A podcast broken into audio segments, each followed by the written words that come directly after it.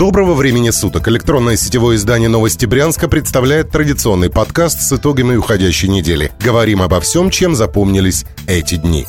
На этой неделе ушла в историю Брянская областная дума шестого созыва. Депутаты провели последнее заседание, приняв напоследок еще ряд законов. Например, был упрощен порядок передачи в собственность многодетным семьям земель для жилищного строительства. Также многодетным еще сильнее снизили транспортный налог, а за парковку автомобилей на зеленых насаждениях теперь грозит штраф.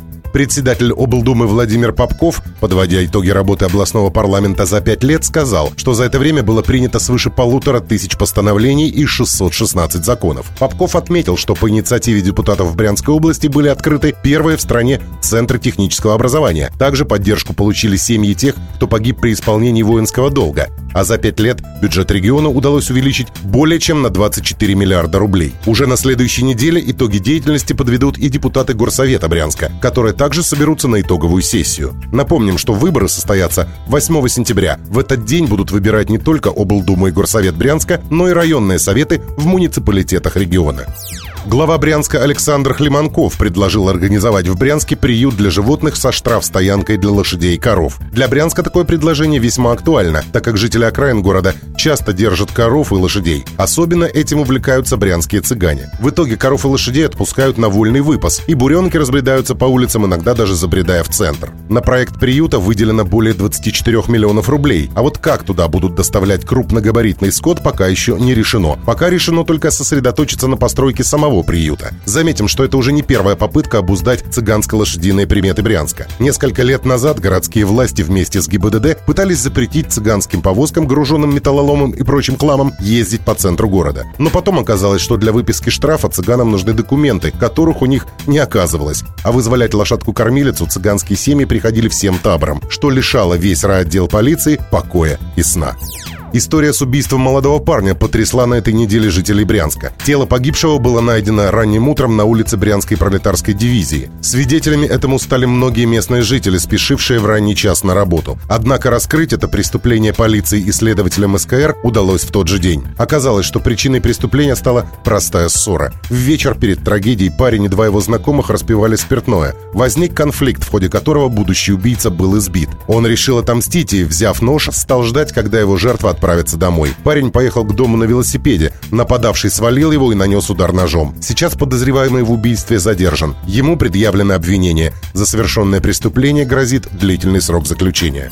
Популярной федеральной сети аптечный склад в Брянске, вероятно, придется сменить вывеску. Такое решение принял арбитражный суд.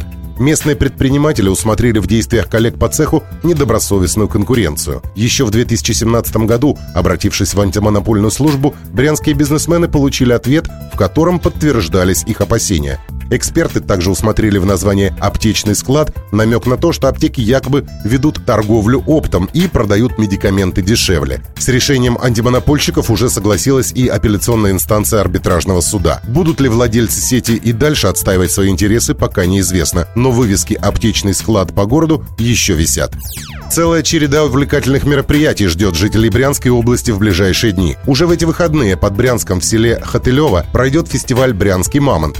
Так называют свой ежегодный праздник почитатели славянской этнической культуры. Фольклорное действо традиционно развернутся на берегу Десны. В этом году фестиваль будет посвящен году театра, а потому к концертам добавятся еще и выступления театральных студий. В воскресенье 28 июля в Брянске будут праздновать День ВМФ. Торжества, как и всегда, пройдут на берегу Десны на пляже у вокзала Брянск-1. Начнется праздник в 11.00. Зрителей ждут показательные выступления спортсменов по судомодельному спорту, полеты самолетов и прыжки парашютистов. Не обойдется без прибытия Нептуна с русалками. Также на пляже пройдут показательные выступления и соревнования аквабайкеров. Состоится концерт. Не за горами и самый большой праздник брянского лета – Свенская ярмарка. На этой неделе огласили дату ее проведения – 24 августа. Как всегда, посетителей ярмарки ждет широкая торговля, выставка достижений брянского хозяйства, а также народные концерты и пикники на Андреевском лугу.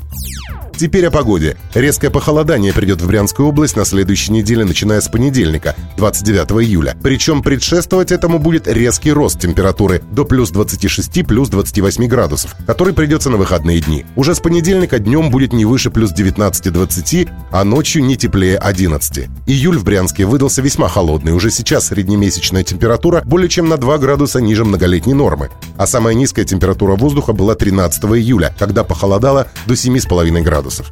Когда же лето вернется к нам, не может сказать никто. На этом пока все. Слушайте нашу еженедельную подборку самых интересных новостей и каждый день читайте нас в интернете по адресу newsbryansk.ru. Будем жить, будут новости.